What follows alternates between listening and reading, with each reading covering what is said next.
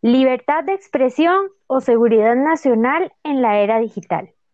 Meses atrás, el presidente Trump quería prohibir el uso de la aplicación TikTok y sugirió a los estadounidenses ser cautelosos, lo cual hasta los llevó a la corte, donde no le concedieron la razón. Esto debido a la batalla que tienen China y Estados Unidos para medir sus fuerzas ante el mundo y demostrar cuál es la mayor potencia, en este proceso nos ha llevado una pérdida de la libertad de expresión, justificándose las medidas que toman como un asunto de seguridad nacional. La preocupación de Trump es una preocupación legítima que nos concierne a todos, una preocupación de las llamadas políticas de puerta trasera, es decir, una política mediante la cual TikTok, al ser una compañía china, se encuentra obligada a colaborar con el gobierno así solicitarlo, cediendo los datos de sus usuarios.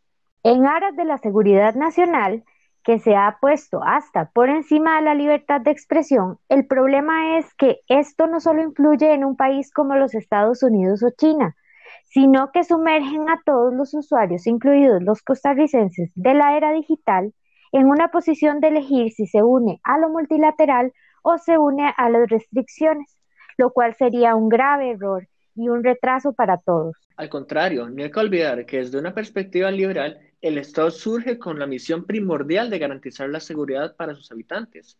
Como el Leviatán de Hobbes, los ciudadanos renuncian a gran parte de su libertad para dotar a los al Estado de poderes para protegerlos. Trump está cumpliendo con su deber como presidente democráticamente electo de los Estados Unidos. Busca salvaguardar la seguridad de sus habitantes.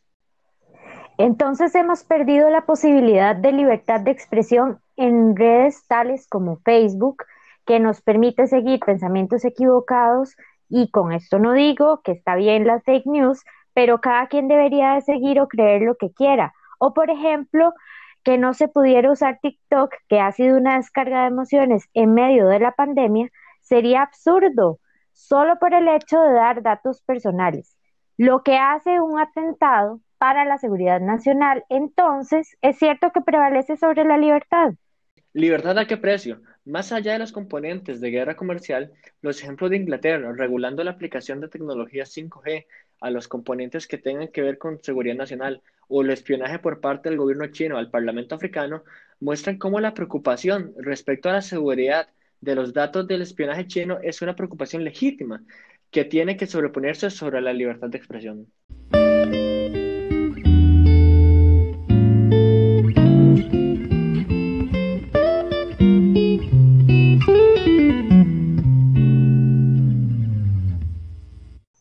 Entonces, la libertad, Sancho, es uno de los más preciosos dones que los hombres dieron a los cielos. Con ella no puede igualarse los tesoros que encierra la tierra ni el mar encubre. Miguel de Cervantes.